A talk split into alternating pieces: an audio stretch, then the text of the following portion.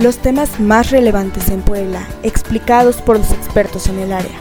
Acompáñanos en 30 minutos con Angélica Chevalier. ¿Qué tal? ¿Cómo le va? Muy buenas tardes. Me da mucho gusto saludarlo y recibirlo para una entrevista más y ahora va a ser la plática con uno de nuestros especialistas. Déjeme presentarlo, por favor. Él se llama Wolfgang Neuhäusler. Él es máster en Psicología y Teoría de la Cultura por la Universidad Complutense de Madrid. Él es maestro en Educación Superior por la Benemérita Universidad Autónoma de Puebla. También es licenciado en Psicología por la Universidad Iberoamericana y docente con experiencia en las asignaturas de humanidades. Es también psicoterapeuta privado, consultor e instructor en programas de desarrollo humano. Wolf, me da mucho gusto de verdad recibirte. Gracias por haber aceptado la, invitación para esta entrevista y bienvenido. Muchas gracias, Angélica. Muchas gracias por la invitación y bueno, por invitarme también a participar contigo en este momento. Al contrario, ahorita más que nada estamos viviendo una época un poco complicada, Wolf, y se han dado un aumento en el número de personas con depresión. ¿Y quién mejor que tú para que nos expliques un poquito qué es la depresión y, bueno, cuáles son estas causas que, que te llevan de alguna manera en el encierro que ahorita estamos viviendo y que ha afectado a la población en general? Claro que sí, Angélica. Pues mira, la depresión, vaya, también la podemos considerar como la pandemia desde una perspectiva emocional porque es la pérdida de todo el interés en las actividades, la cual, y esta pérdida de ganas de, de, hacer lo que sea en, la vida cotidiana, pues no, nos lleva a la nada, ¿no?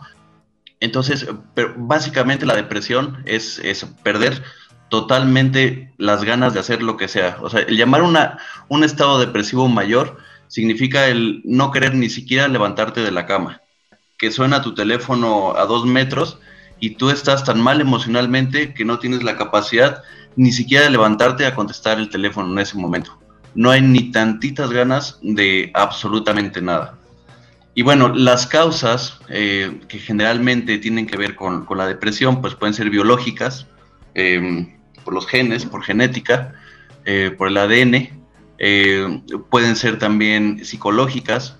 Una persona que ha sufrido eh, en la infancia ciertos traumas, pues su estructura de personalidad puede irse formando, forjando de una, pues, de una forma no muy, no muy positiva. Entonces eso le puede ir eh, creando ciertos rasgos de, personalidad depresivo. Y bueno, y también eh, la actualidad, a veces hay situaciones que, que están fuera de, de, de nuestro alcance, por ejemplo los duelos, que se te mueran personas cercanas y queridas, eso, eso combinado con otras situaciones de, nuestro historial de vida también puede generar que caigamos en, ciertas, en, un trastorno depresivo. Eh, los trastornos depresivos em, pueden afectar los hábitos de sueño, la falta de energía, em, el concentrarse, cuesta mucho trabajo concentrarse, em, el, autoestima está muy baja o sea, es un sentimiento de, minusvalía muy importante y, un comportamiento como, ¿cómo le llamaremos? Como, como muy bajo, como muy eh, sin sentido, sin, sin, ganas de, sin ganas de hacer nada. Y, bueno, pues la depresión también está asociada a, pensamientos suicidas. Eh, nosotros como psicólogos nos manejamos de un manual que, que se llama el DSM5, que es en donde podemos diagnosticar eh, este tipo de, trastornos. Entonces, me resulta conveniente para este momento platicarte cuáles son estos criterios de diagnóstico para que nosotros podamos definir si una persona cuenta con, un eh, trastorno depresivo o la depresión, que comúnmente le llaman. Entonces, para que una persona sea diagnosticada con un eh, trastorno depresivo, tiene que tener cinco o más de los siguientes síntomas que les voy a decir, eh, hablar a continuación. El primero es un estado de ánimo depresivo la mayor parte del día, porque pasa de repente que a lo mejor podemos tener por momentos euforia y, por momentos eh, estar como muy, muy tranquilos, ¿no? Eso ya, ya podríamos llamar de otro tipo de, trastornos, pero el, trastorno de depresión tiene que ver con esto, con tener un estado de ánimo muy depresivo la mayor parte del día. ¿Esto no se puede confundir con la bipolaridad? Sí, exacto. Se podría confundir con la bipolaridad porque justamente la bipolaridad tiene esto, ¿no? Estos, estos episodios de, euforia y estos episodios depresivos, ¿no? Entonces, la depresión es, es cuando se está casi todo el día, pues, eh, bajo de energía. El bipolar de repente tiene estos, estos picos de, de, euforia y la depresión es estar prácticamente, pues, todo el día con la energía muy baja. Otro de los, de los criterios para el diagnóstico, pues es eh, la marcada disminución del interés o placer en todas o casi todas las actividades la mayor parte del día. O sea, no es tener interés por absolutamente nada. Vaya, ni siquiera, mm, vaya, ahorita en épocas de pandemia, por, por una serie, por un videojuego, por un, por un libro, por, por estar con la familia, por comer con la familia, por salir al parque. Es absolutamente nada, es una disminución del interés en prácticamente todas las actividades. Otro de los criterios de diagnóstico es, puede ser el aumento de peso o eh, significativamente o viceversa, la pérdida significativa de, del peso. Hay dos vertientes, ¿no? Que cuando uno, dicen que cuando una persona se está padeciendo un trastorno depresivo, pues el manejo de toda esta depresión es a través de, la comida. Pero hay quienes dicen que no, que cuando depende cada quien, ¿no? Que, que, cuando uno está en un episodio depresivo, pues no se tiene hambre no tiene ganas ni siquiera de, comer. Entonces, bueno, depende mucho también de, la persona. Otra, otro criterio es el insomnio, eh, el no poder dormir en la noche y, en el día pues uno está letargado pero tampoco consigue el sueño. Entonces realmente pues no se, no se duerme. Y es importante mencionar que el sueño es algo bien importante para, para modular nuestro estado de ánimo. Y es una conducta infantil porque cuando vemos a los niños, cuando los vemos enojados, ¿qué tienen? Una de dos, o tienen hambre o tienen sueño. Entonces, cuando nosotros tenemos sueño, pues eso este, modula nuestro, nuestro estado de ánimo para mal. Entonces, bueno, el insomnio es otro de los criterios de diagnóstico. Otro, otro criterio es la agitación o retardo psicomotor observado por otros. Nuestro lenguaje corporal pues se ve muchísimo más lento porque es, como un todo, ¿no? El cuerpo no tiene energía para, para movilizarse, entonces se demuestra en, nuestro, en nuestra actividad diaria.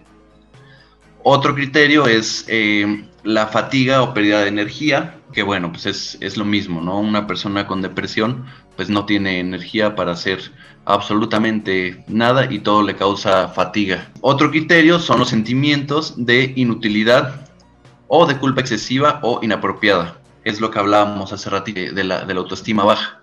Una persona con un trastorno depresivo pues se siente menos y, se culpa de todo lo que hace. Todo lo malo que está pasando alrededor es culpa suya. Como que todos estos pensamientos negativos los lleva a sí mismo y, eso le genera culpabilidad y, vaya, pues es otro de los síntomas del, del trastorno depresivo. Sin embargo, de todos estos puntos que tú ahorita nos has ido comentando, también depende de la personalidad del individuo, ¿no? Porque hay algunos puntos que ya eh, los tienen como marcados de acuerdo a cómo es. Entonces, eh, esos son como quien dice parte de, del ser como tal de cada uno de nosotros, ¿no? No todos en general, quiero creer, se, se aplica o aplica a todo individuo, ¿no? Sí, claro. Nosotros como psicólogos, para poder evaluar a alguien, hacemos algo que se llama la evaluación multiaxial, en donde tenemos cinco ejes de análisis. Dentro del eje 1 se estudia esto, por ejemplo, los trastornos clínicos. Dentro de los trastornos clínicos entra, por ejemplo, este, la depresión. Otros trastornos clínicos pueden ser, a lo mejor, lo que hablábamos de la bipolaridad, podría ser el trastorno obsesivo compulsivo, podrían ser este, trastornos sexuales, trastornos del sueño, trastornos, este, vaya, son una infinidad de trastornos clínicos que puede haber. Dentro del eje 2 nos enfocamos a los trastornos de la personalidad. Aquí es donde, donde podríamos evaluar esta parte que, tú nos mencionas, ¿no? Porque son diferentes tipos de, personalidad. Entre ellos, pues está eh, los del grupo A, pues están los paranoicos, los esquizoides, los esquizotípicos, en el grupo B los narcisistas, los histriónicos, los antisociales, y bueno, así son más o menos como, como 10, pero de ahí sí, ahí sí tiene que ver un poco la personalidad. Por eso, como tú bien dices, puede ser una persona que tiene un trastorno clínico depresivo, pero a lo mejor su trastorno de personalidad es diferente. Entonces ahí tenemos que evaluar esas dos situaciones para poder hacer un buen, un buen análisis de, de, la persona. Después también se evalúan las enfermedades médicas, se evalúan las, las, los problemas psicosociales y después en el último eje pues se hace una, una, evaluación porcentual de, de, cómo consideramos que está eh, adaptado socialmente el paciente. Pero sí, eh, una cosa es como, como el trastorno y otra cosa el tipo de personalidad de, de, cada, de cada paciente o de cada persona. ¿Cómo eh, se presenta la depresión, por así decirlo, en niños, en adolescentes, en adultos y en personas de la tercera edad? ¿Se presenta de manera diferente o hay una generalidad? Bueno, hay criterios de diagnóstico para, para niños que son diferentes, pero de la eh, se supone que en la adolescencia es, es, el punto final de que se empieza a forjar toda la personalidad de, eh, de, de, un individuo. Entonces, a partir de la adolescencia hasta la senectud, ya nos vamos a enfocar a esos criterios de los que, de los que estamos hablando. Pero sí, en niños, eh, la verdad, ahí sí te mentiría porque yo no soy experto en niños, pero sí, sí hay algunas pruebas que pueden eh, diagnosticar si existe depresión en, en los niños y, y, cuáles son sus, sus, criterios. Pero por decir algo, de la adolescencia, que es donde se forja la personalidad para arriba, es cuando ya se empieza a hablar de, de estos criterios. Ahora, eh, supongo que hay grados también de depresión, ¿no? En este sentido. ¿Y hasta dónde puede llegar una persona que esté, eh, pues, 100% deprimido, ¿no? Si hay grados, eh, una persona que ya es diagnosticada con un trastorno depresivo, pues, pues vaya, es, es, es lo que hablábamos, ¿no? Puede llegar a tener ideación suicida. El, el, suicidio es como, como lo último que, que en lo, lo, que nos gustaría encontrarnos, ¿no? Con un paciente eh, depresivo. Aquí hay una controversia porque eh, a veces se puede llegar a confundir en las familias la histeria como tal con la depresión. El paciente histérico es el que, el que te va a gritar que se va a suicidar, pero realmente no se va a suicidar. Lo que está, lo que está haciendo es llamar la atención de, de los familiares y de su entorno con el que tenemos que tener mucho cuidado es justamente con este, con el paciente depresivo, porque este no te va a decir si se va a suicidar o no, de repente lo, lo va a hacer. Entonces, el suicidio, pues sí, es como, como el límite de, de, del mayor grado que, a donde podría llegar un trastorno depresivo. Y ahora que estamos en, épocas de, de pandemia, eh, es interesante señalar que, han aumentado los, suicidios. Estaba leyendo hace hace unos meses un artículo de que aquí eh, en México la tasa de suicidios es más o menos como de por cada 100 mil, tres personas se, suicidan. Em, y ahorita en épocas de pandemia estamos hablando de que subió la tasa de un 3 a un 5.2. Entonces la tasa de suicidios está aumentando eh, un 20%, lo cual pues sí es significativo a lo que, a, lo que llegamos, ¿no? Que la pandemia, pues, pues sí ha generado ciertos eh, brotes de, de, trastornos depresivos. Y como familiar, en este sentido, ¿tú qué nos recomiendas si nosotros vemos cualquiera de estos síntomas de los cuales tú nos has hablado en alguna persona cercana a nosotros? ¿Cuáles son las alertas que como familiar nosotros debemos tener, por un lado, y por el otro, si la persona que está depresiva obviamente se da cuenta de esos cambios quizá de, humor, de temperamento, ¿qué es lo que tiene que hacer? Primero, claro, hacerse consciente y hacerse responsable de que, de que se está dando cuenta, por ejemplo, hablando de una familia que, que tienen a, un hijo que, que, están viendo que tiene estas actitudes, hacerse consciente y responsable, porque a veces pasa que, que, dicen, no, pues no pasa nada, no pasa nada, es un, es un mal momento y después se le pasa, ¿no? Entonces, lo primero es ser responsables, hacerse conscientes y buscar ayuda.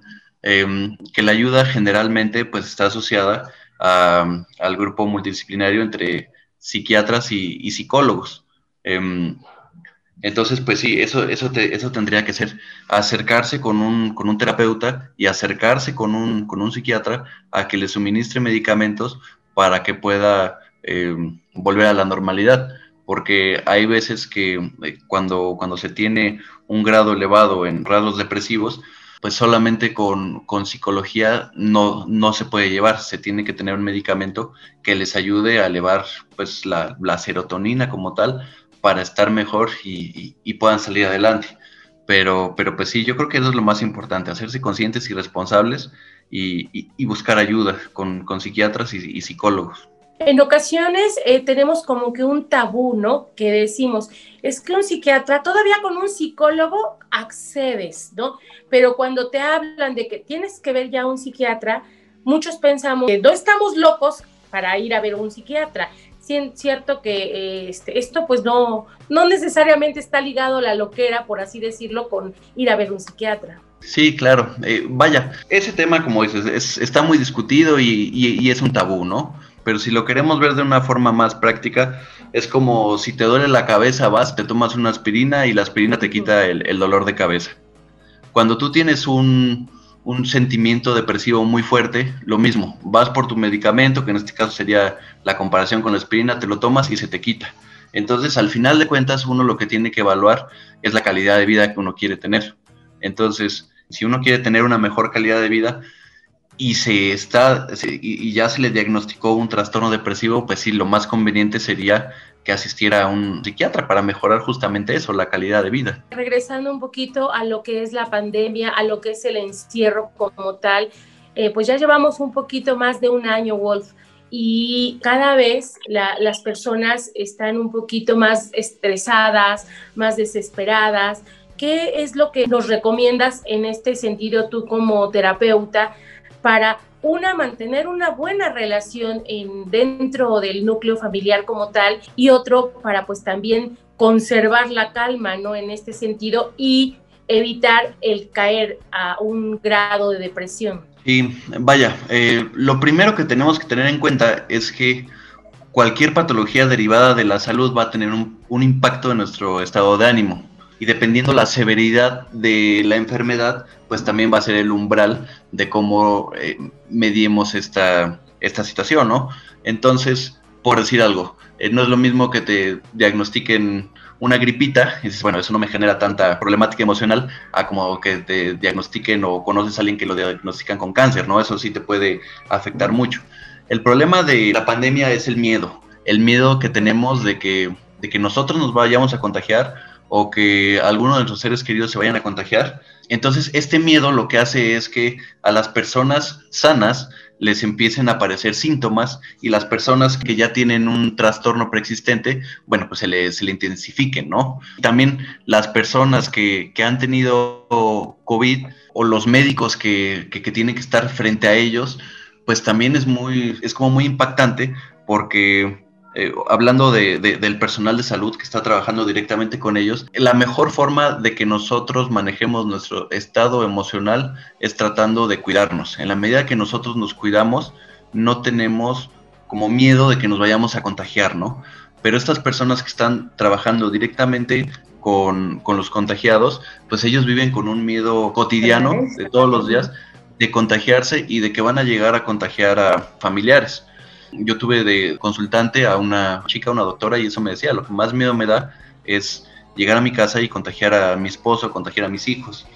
Entonces, ahorita, bueno, con el tema de la vacunación, creo que está siendo como un, como un respiro y una esperanza para, para todos. Y la verdad es que qué bueno que son ellos, el personal de salud, los que están recibiendo primero las vacunas, eh, justamente por estas cuestiones emocionales en las que están sometidos, porque en, la medida que ya están vacunados, pues van a tener menos miedo de poder trabajar con enfermos positivos, entonces ya van a estar con, con menos temor y eso les va a bajar la sintomatología emocional. ¿Cuáles pudiéramos decir que son las señales más claras o más frecuentes que ahorita se han dado durante toda esta crisis del coronavirus? Hablabas ya hace un ratito del miedo, ¿no? Y del encierro como tal yo creo que esas son dos de muchas, pero ¿cuáles vendrían siendo algunas otras? Para responder esta pregunta, yo creo que la voy a clasificar de acuerdo también a lo que yo he, visto en mi práctica privada, ¿no? Lo voy a clasificar por edades. Mira, yo no trabajo mucho con niños, pero bueno, pues tengo hijos y, los entiendo, ¿no?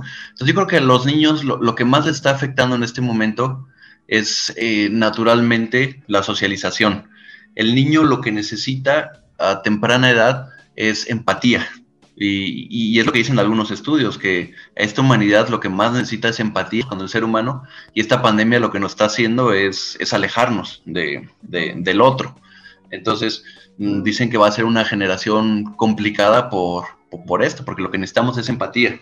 Entonces, yo siento que a los niños eh, esto es, este, es como, como el meollo, la falta de, no ir a la escuela, de, de, lo lúdico, de estar con otros niños. Entonces, perder esta parte empática. En cuanto a los adolescentes, me ha tocado ver muchos casos que están presentando sintomatología, por ejemplo, de cutting. Eso alguna vez, alguna vez me había tocado verlo, pero ahorita de repente me empezaron a llegar muchos casos. El cutting es esta situación emocional en donde llevas esta afección emocional al cuerpo y, se cortan el brazo. No necesariamente es un indicio de suicidio, pero es una forma de, buscarse placer a través del dolor. Entonces es, una forma de manifestar lo que están viviendo em, mediante su cuerpo. Em, y los adolescentes eh, es tan complicado para ellos porque su mundo es la escuela. O sea, tú, tú hablas con un adolescente y de lo que te va a hablar son de sus amigos de la escuela y todo lo que gira en torno a, la escuela. Aunque, y, es chistoso porque antes los adolescentes aborrecían la escuela y los, alejas de la escuela y ahora es lo que más extrañan. Porque es su mundo, su mundo son los amigos, los maestros, las calificaciones, eh, el recreo. O sea, ese es el mundo de los, de los adolescentes. Entonces, a la hora de quitarles esa parte, lo están resintiendo impresionantemente. Todavía los niños pues viven de apego y de afecto con los papás, pero el, adolescente que necesita eh, identificarse con, otros, sí les está afectando muchísimo. Luego de ahí podríamos partir a los, a los jóvenes. Los jóvenes, según este estudio que había leído del suicidio, son los que están, los que son más afectados. Es como la, la población que está más afectada o sea, que, está cayendo más en sintomatología de depresión. Eh, yo pienso que tiene que ver con la incertidumbre, porque el no saber qué es lo que va a pasar, como joven, pues realmente pues no sabes qué, qué, va a ser de tu vida, ¿no? Entonces de repente vives una, una situación como la pandemia, entonces caes en completa este, incertidumbre y, y, a la vez eso te lleva a la, a la, depresión. No tienes bien forjado todavía tu, o tu sentido de vida o, tu, o, tu camino que vas a hacer. Entonces, es lo que yo pensaría en los, en los jóvenes. Los adultos jóvenes, estamos pensando a lo mejor jóvenes entre 30 a 40, 50 años, eh, yo creo que son las personas que, que, claro, que como todos se ha resentido, pero son las personas que están como en transición y de adaptación a todo este nuevo mundo que en educación ya se hablaba de que se iba a, pasar el modelo educativo a conectividad, a que todos tenemos que estar conectados. Los adultos jóvenes, que son como la fuerza de trabajo, están haciendo esta transición a conectarse, a, vivir conectados a, las redes. Entonces, bueno, claro que está costando trabajo porque así como dicen que no solo la pandemia es, es el virus, sino también la económica, la falta de empleo y, y la otra es la, la inseguridad o sea, porque además de vivir con miedo de, que te contagies, también es vivir con miedo de que pierdas trabajo y luego vivir con miedo de que te vayan a saltar. Entonces, bueno, se vive con, estas tres esferas muy feas, pero pues es, la etapa de la vida que yo creo que es la que en transición y se está adaptando a estos nuevos, a estos nuevos cambios. Los adultos mayores, yo creo que son la población que más preocupada está, porque por sus familiares cercanos, hermanos, si todavía se tienen padres, los amigos son de los que más escuchan casos de, que se están muriendo, que están graves, entonces vive con mucha, con mucha angustia. Y, bueno, naturalmente también la parte económica, ¿no? Porque se tiene miedo a perder esto que a lo mejor los ahorros que se han hecho eh, durante la adultez joven, la misma incertidumbre, bueno, pues este, puede llegar a tener cierto miedo por conocimiento de, de gente cercana que está, que está falleciendo y, y, por lo económico. Y por último, pues la, vejez, ¿no? La, la senectud, que, que, para mi gusto es, es, la población que más lástima me da porque, eh, y yo lo veo con, con, algunos adultos mayores con los que estoy, estoy cercano, tienen contados sus años de vida y, tienen que estar apartados. Entonces la verdad es que me da mucha pena por ellos porque si uno siente feo que dicen, ay, pues el 2020 no valió, me lo quitaron, esos pobres ya de 90, 91, que, que, que ya este, año con año les es más complicado seguir en pie y, pensar que en algún momento pues llega el final. Entonces para ellos sí es como quitarles totalmente vida. Entonces así es como yo haría mi, mi categorización de, de esta pregunta que, que, me hacías, Angélica. Wolf, pues realmente nos diste una explicación bastante amplia, muy bien segmentada, de verdad te lo agradezco. Ya se nos está terminando el tiempo, ya nada más me encantaría que nos dieras tú como psicoterapeuta alguna recomendación eh, de manera muy general y breve, qué hacer ahorita en época de pandemia, en época de encierro, de tanta incertidumbre, de tantos miedos, qué hacer para no caer en un estado depresivo. Bueno, yo creo que lo primero es informarse lo justo, es lo que todo el mundo dice, porque de repente escuchamos tantas noticias, nos generan estados de alarma y hasta hipocondria también. Llegamos a pensar que estamos enfermos cuando, cuando realmente no estamos enfermos. Entonces, informarse lo justo para poder manejar los, los niveles de estrés. Tener un cuidado sanitario importante, lo que más o menos lo que, lo que decía hace rato. Si uno se cuida, va a tener menos temor a, contagiarse a lo mejor. Entonces, si yo me cuido, voy a tener menos niveles de estrés. Eh, si hacemos una, comparativa al revés, ¿no? Si, si, yo no me cuido y por mi culpa eh, alguien se muere, pues ese pensamiento me va a llevar directito a un estado depresivo mayor del que me va a costar muchísimo trabajo salir porque, porque me voy a culpar de, de, que por, mis, por mi responsabilidad alguien se murió, ¿no? Justamente ayer estaba platicando con una consultante y me decía que estaban en, en una reunión familiar y una tía en ese, se, había, hecho una prueba de, de, sangre y le había salido negativa, y, pero seguía con síntomas, entonces le dijeron que, que, se hiciera la, la, del PCR. Entonces se hizo la prueba y estaban en la, en la comida eh, familiar y en ese momento le llegaron los, los resultados. Entonces que los abrió y dijo, pues soy positiva. Y que todos pusieron una cara de, de alerta total. Les dijo, no, no, no, es broma, no, no, no, me salió negativa. Entonces que todos se sacaron de onda, pero dijeron, bueno, y siguieron como si nada, comiendo sin cubrebocas y demás. Y al ratito, pues bajo la sospecha fueron a hablar con ella y le dijeron, bueno, pues dinos la verdad, ¿qué te salió? Enseñaron los resultados. Y resultó que sí era positiva, pero por el miedo de, sentir vergüenza de que... De que el rechazo, ¿no? Como tal. El rechazo, iba a haber un estigma como tal, prefirió no decir nada y puso en riesgo a muchísimas personas. Yo creo que con esa cerraríamos, ¿no? Eh, tener la honestidad que todos estamos vulnerables ante esta pandemia y si realmente llegamos a salir positivos, pues enfrentarlo como tal, aislarse, tomar las precauciones de vida, ¿para qué? Para que en un momento dado no sigamos con estos contagios. Wolf, de verdad, te agradezco mucho esta participación. El tiempo se nos fue volando. Muchas, muchas gracias y yo creo que en próximas fechas estaremos en contacto contigo para ahondar de otros temas. Al contrario, el agradecido soy yo.